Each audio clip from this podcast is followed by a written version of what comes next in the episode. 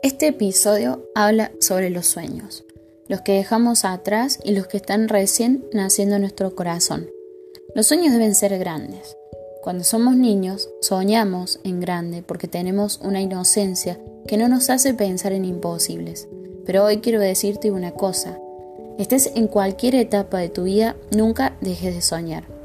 La palabra de Dios dice, no hay nada imposible para Dios, y a pesar de tener esta certeza, dudamos. A veces nos cuesta soñar en grande porque implica valentía, coraje, trabajo, esfuerzo, miedo. Para algunos los sueños son el motivo de levantarse cada día, para otros es algo inalcanzable. En definitiva, los sueños son esperanza, fe, porque nos hacen mirar al futuro sin importar el presente o el pasado, ver hacia el futuro sin condiciones, solo mirar y soñar. Pero no solo soñar y quedarnos en nuestros pensamientos, sino movernos hacia Él, acercarnos un poco cada día a ese sueño.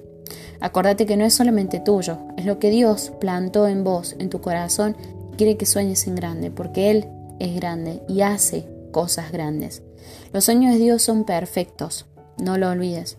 Atrévete a soñar los sueños de Dios, perseguilos, no te rindas, no tengas miedo, realiza tu sueño, cumplilo.